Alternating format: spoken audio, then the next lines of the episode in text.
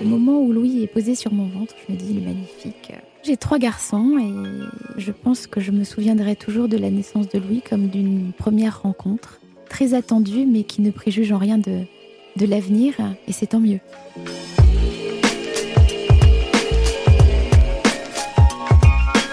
Gaëlle avançait dans la vie comme beaucoup d'entre nous, la tête dans le guidon.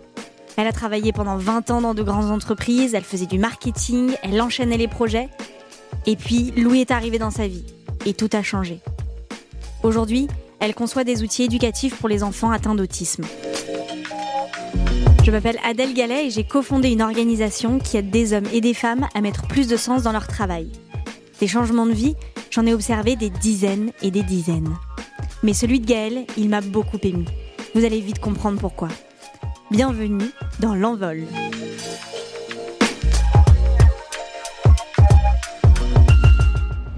Ce moment-là de ma vie, je ne me pose aucune question. Je progresse, euh, j'encadre des équipes importantes, je mène des projets dans un univers que j'aime beaucoup, la distribution de produits culturels. Et puis j'ai deux enfants à 30 ans, donc euh, ma vie est, tout à fait euh, agréable. C'est celle de cadres parisiens qui finalement n'ont pas d'interrogation existentielle. Je n'ai aucune question sur ma carrière, aucune question sur mes loisirs et aucune question sur ma vie de famille qui compte de grandes joies et en particulier la naissance de ces deux enfants. Ma semaine type, c'est de prendre un taxi le lundi matin très tôt, un avion à 6h50 à Roissy, d'arriver à Francfort, à Londres ou Milan une heure et demie, une heure plus tard, et d'arriver chez mon client ou mon partenaire pour 9h30. Généralement, à cette époque-là, je dors à l'hôtel et je rentre chez moi le, vendredi soir avec la satisfaction d'avoir mené des réunions efficaces.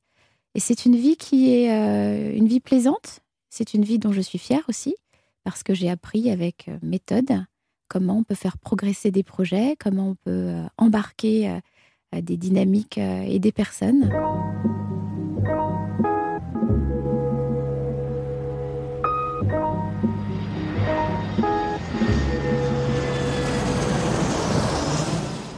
J'avais vraiment la vision de Gaëlle, euh, working woman, euh, qui travaille beaucoup, euh, qui a beaucoup de responsabilités dans un grand groupe, qui mène plein de projets de fond. Je m'appelle Anne Fleur. Gaëlle, je la connais bien, je la connais depuis 9 ans. Donc vraiment une vision d'une personne pas forcément accessible directement, même si elle l'était beaucoup dans l'échange et que qu'on avait quand même des liens directs via mon travail. Et du coup, j'avais pas forcément le temps de me poser la question de est-ce que je la trouvais heureuse? Je la trouvais surtout ouais, très occupée. Dans cette vie bien lisse, euh, à un moment donné, j'ai un, un, drame qui se produit. Ce drame, c'est que mon petit garçon, euh, Louis, qui se développe très bien jusqu'à l'âge de 20 mois, perd euh, progressivement tous ses acquis. C'est-à-dire que un jour, je remarque qu'il ne sourit pas, et puis qu'il ne sourit pas non plus le soir, et puis qu'il ne sourit plus du tout. Euh, quelques jours plus tard, euh, je remarque qu'il euh, n'aimait plus du tout de, de, mots. Il ne prononce plus les mots qu'il connaissait, comme maman, papa. à 20 mois, finalement, je réalise qu'il est en train de, non pas de connaître un boom de développement merveilleux et qui va susciter l'admiration de ses parents, mais il entre dans une grande phase de régression. Les mots sont remplacés par des cris. Euh, il commence à tournoyer sur lui-même, à courir dans tous les sens, à avoir un regard euh, absent ou euh, complètement fou. Et je, réalise évidemment que, que son développement n'est pas normal.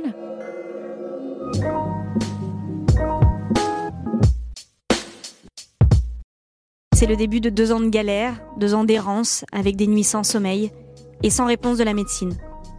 Et puis le diagnostic finit par tomber. Louis souffre d'une forme sévère d'autisme. Mais le parcours du combattant est loin d'être terminé. Nous voilà à tester pendant six mois une approche qui s'appelle Sunrise, par exemple. Euh, puis euh, pendant euh, six mois, une autre méthode. Et de proche en proche, nous parvenons à la conclusion que euh, certaines techniques comportementales basées sur l'analyse du développement de l'enfant vont aider Louis, avec des techniques euh, qui vont développer sa motivation, développer son intérêt euh, à faire des choses avec quelqu'un d'autre. Nous allons pouvoir aller vers lui et lui vers nous. Sans ces approches comportementales et développementales, je ne serais pas là pour vous parler de lui. Mais aujourd'hui, je peux vous assurer que c'est un petit garçon qui a fait des progrès formidables. Et euh, en entrant dans l'apprentissage de ces techniques, nous sauvons notre famille. Louis fait des progrès, il fait ses nuits en un mois et demi. Il devient propre en un mois et demi aussi.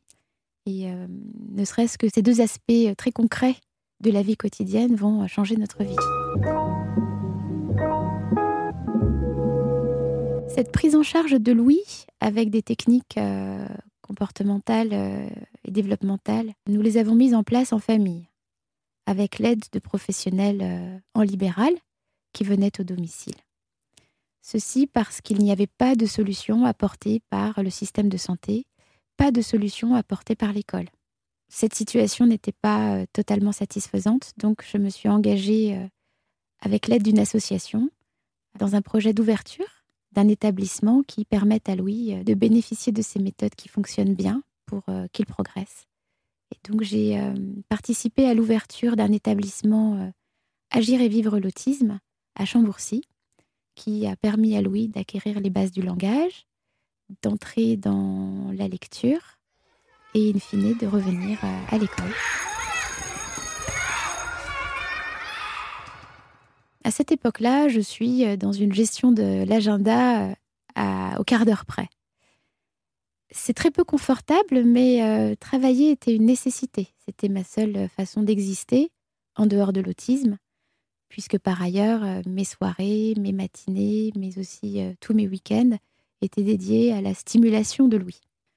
Alors oui, c'est une période très chargée, très fatigante, dont je garde très peu de souvenirs, la mémoire étant euh, finalement quelque chose d'optionnel quand on est fatigué. On vit vraiment au jour le jour. Certaines personnes, d'ailleurs, je crois, ont comparé l'état de stress d'une maman d'enfant avec autisme avec euh, l'état de stress d'un soldat sur le champ de guerre. Pour donner un exemple très concret, euh, mon fils a une forme très sévère d'autisme, donc il est tout à fait capable de se jeter par la fenêtre si je mets, je prends une douche et que je ne l'ai pas sous surveillance. Donc même prendre une douche, à cette époque, c'est le mettre dans la même pièce que moi, m'assurer qu'il ne n'ouvrira pas la porte Sinon, euh, je peux le retrouver sur le toit, sur un rebord de fenêtre, ou tout simplement euh, parti dans la rue et sans savoir dans quelle direction il est allé, et le retrouvant euh, deux heures plus tard à l'autre bout de la ville, pieds nus.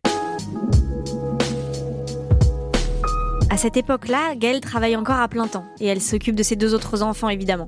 L'équilibre est fragile, mais c'est pourtant à ce moment-là qu'elle trouve la force de se lancer, de changer de vie. J'ai euh, un enfant autiste, mais il est scolarisé. J'ai euh, un établissement qui permet à Louis de bénéficier d'une prise en charge et d'une stimulation euh, qui lui permet de développer son langage, son autonomie. Mais je réalise aussi que les professionnels qui l'accompagnent n'ont aucun matériel pour travailler. Ils doivent tout fabriquer. C'est-à-dire que pour développer du vocabulaire, ils vont chercher des images sur Internet, ils les découpent, au ciseau et il les colle sur fond blanc pour que euh, le concept de cuillère, le concept de bateau euh, soit présenté de manière pure à Louis. J'ai un réflexe aussitôt de me dire mais c'est absurde. Dans tous les établissements, dans toutes les familles, nous fabriquons du matériel pédagogique adapté. Quelle déperdition d'énergie Au lieu de dédier du temps à ces enfants qui ont besoin d'interaction, on prépare du matériel alors que le numérique permet de le partager via Internet. Et donc, euh, cela devient une évidence, il faut fabriquer des outils qui s'appuient sur les méthodes qui fonctionnent et qui packagent euh, des cartes, des notions, des exercices de logique, des exercices d'apprentissage de la lecture, des exercices de pré-mathématiques ou de mathématiques, de telle sorte que les enfants qui ont des difficultés majeures, comme les enfants avec autisme, euh, puissent travailler sans souci, que ce soit à l'école, à la maison ou éventuellement dans un établissement euh, spécialisé. Je pense que euh, cette colère, qui est celle d'un parent impuissant devant des professionnels de bonne volonté, mais peu formés, peu équipés, cette colère d'un parent qui voudrait que son enfant puisse être un petit peu comme tout le monde, j'avais vraiment envie de la transformer. Tout simplement parce que j'aspire au bonheur, comme tout le monde, et je ne peux pas imaginer que mon bonheur dépende du jour où la société se réveillera pour accueillir les enfants autistes à bras ouverts. Bien évidemment, j'apprécie que l'on m'aide. Bien évidemment, j'apprécie de rencontrer des professionnels talentueux qui s'occupent de Louis. Mais euh, il est impossible à ce moment-là de ma vie d'être complètement dépendante du hasard pour euh, son avenir. Et fabriquer ce matériel euh, numérique pour Louis et pour tous les enfants comme lui, c'est devenu une évidence qui m'a occupée jour et nuit. Euh, j'avais des idées, je les notais, mais euh, pendant quelques mois, j'ai dû travailler sur deux projets. J'avais mon projet professionnel euh, chez Bertelsmann, donc dans un, grand groupe, et à côté, cette idée qui, qui germe, cette coexistence, elle est très saine. Elle me permet de vivre déjà et d'avoir un salaire par mon métier habituel, et elle me permet de laisser mûrir cette idée d'une application sur euh, smartphone, sur tablette, qui euh, sera accessible à tous les enfants pour apprendre. Mais au bout d'un moment, euh, je me dis, j'ai l'esprit ailleurs, je n'arrive plus à mener mes missions correctement pour mon employeur, puisque l'essentiel de ma réflexion est tourné vers la fabrication de ces solutions pour les enfants avec autisme.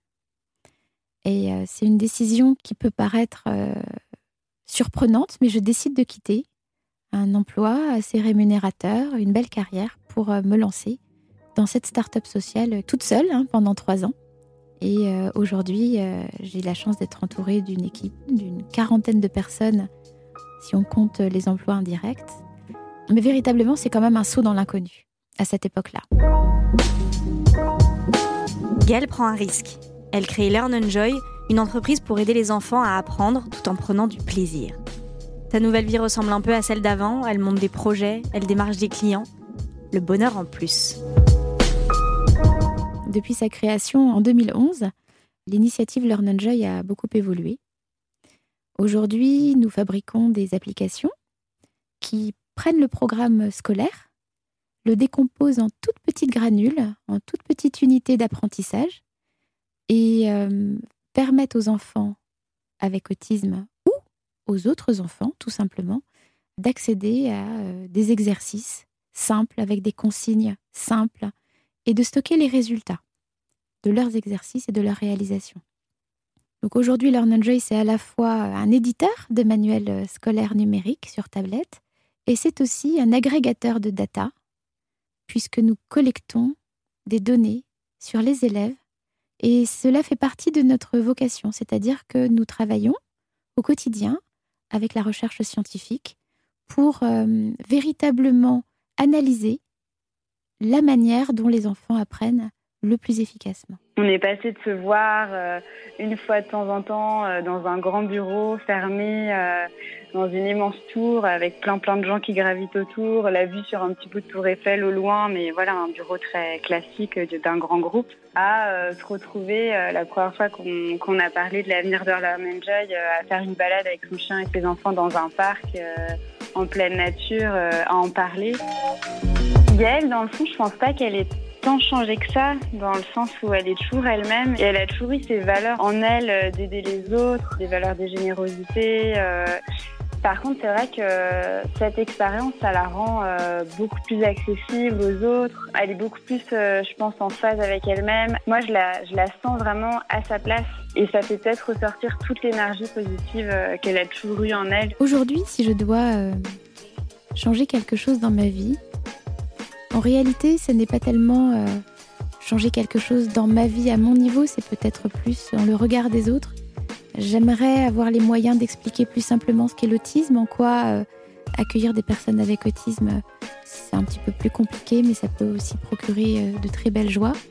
Et ce que j'aimerais changer dans ma vie, c'est véritablement de pouvoir aller partout sans me poser de questions avec mon petit garçon autiste. j'espère très fort que dans quelques années, ce sera le cas et que j'aurai un petit peu contribué à ce changement social-là.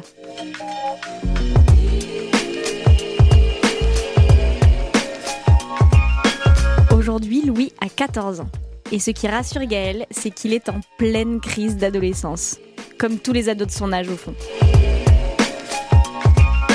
Vous venez d'écouter L'Envol, un podcast produit par Europe 1 avec Ticket for Change et Grande Contrôle. Si vous avez aimé l'histoire de Gaël, n'hésitez pas. Abonnez-vous pour en découvrir d'autres sur Apple Podcast et toutes vos plateformes habituelles. Et si vous avez aimé ce podcast, ajoutez plein d'étoiles, commentez, on a hâte de vous lire. À très vite dans l'envol.